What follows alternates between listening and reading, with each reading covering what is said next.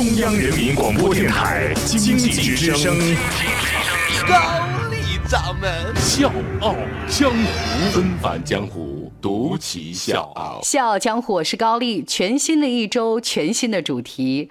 那这周我们笑傲江湖的几位主人公，他们在各自的领域用各自的方式呈现了精彩乃至传奇的一生。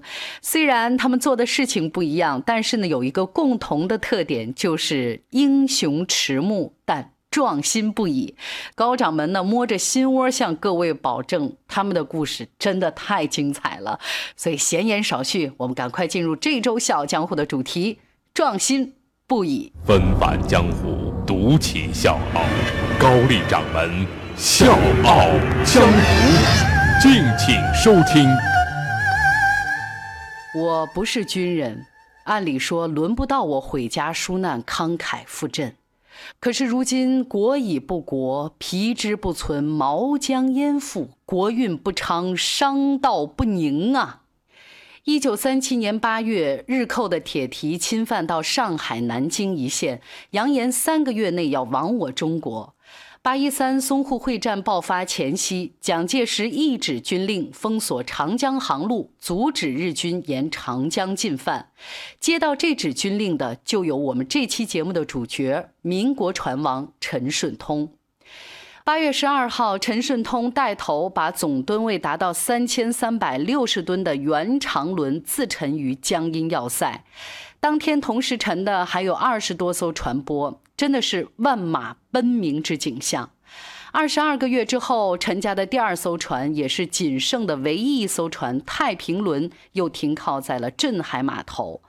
那一年半多的时间里，陈顺通时不时的会收到电报，上面写着几个字：“时刻准备自沉，只要命令一来，随时准备沉船。”一九三九年六月二十七号，太平轮船长收到两封电报，一封是政府发来的自沉太平轮的指令，另外一封是陈顺通从上海发来的，上面写着：“沉船时务必请船头朝向家乡的方向。”那时的一篇报道是这么写的：在许多人的眷恋里，在许多人的悲叹里，在许多人的愤恨里。太平轮终于沉下去了，那沉下去的也是陈顺通半辈子的心血。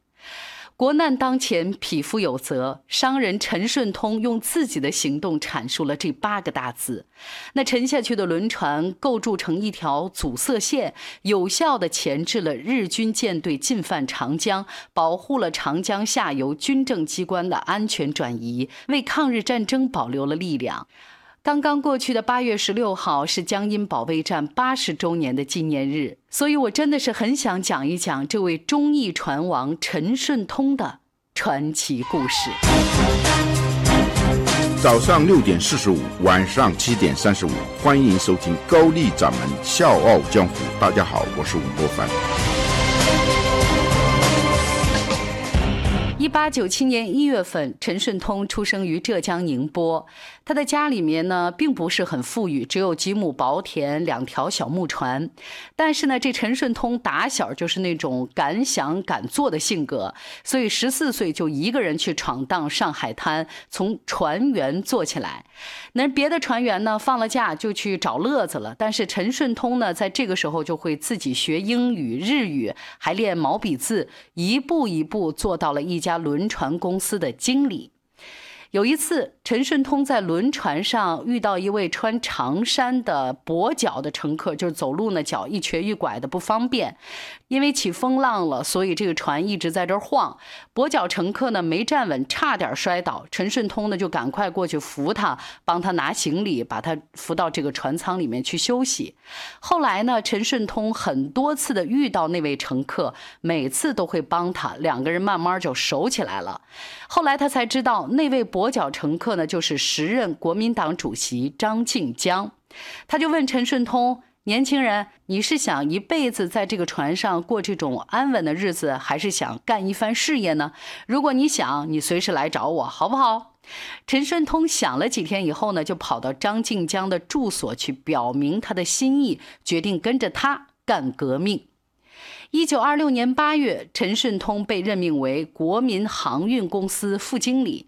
那家公司呢，公开的身份是货运公司，其实呢是北伐军运输粮草、军火，包括运送革命党人，为北伐铺设了一条上海到广州的革命航线。北伐胜利之后，陈顺通就跟随张静江到浙江省建设厅工作。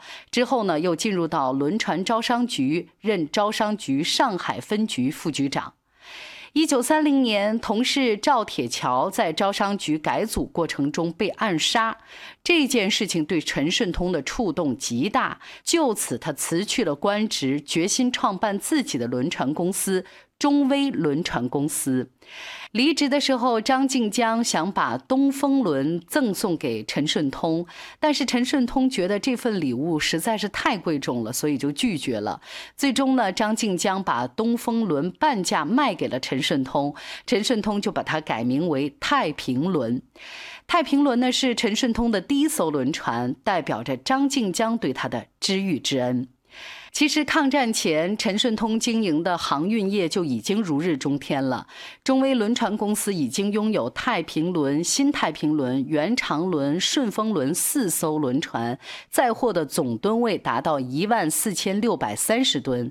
在当时所有轮船公司当中，中威排在第四，排在第一位的是招商局，人家是国有企业；排在第二、第三位的是合资公司，而中威呢是独资企业，就一个老板。陈顺通呢，理所当然地被称为船王。但是从日军侵华那一天开始，一切都改变了。小江我是高丽民国船王陈顺通的故事，明天继续。在后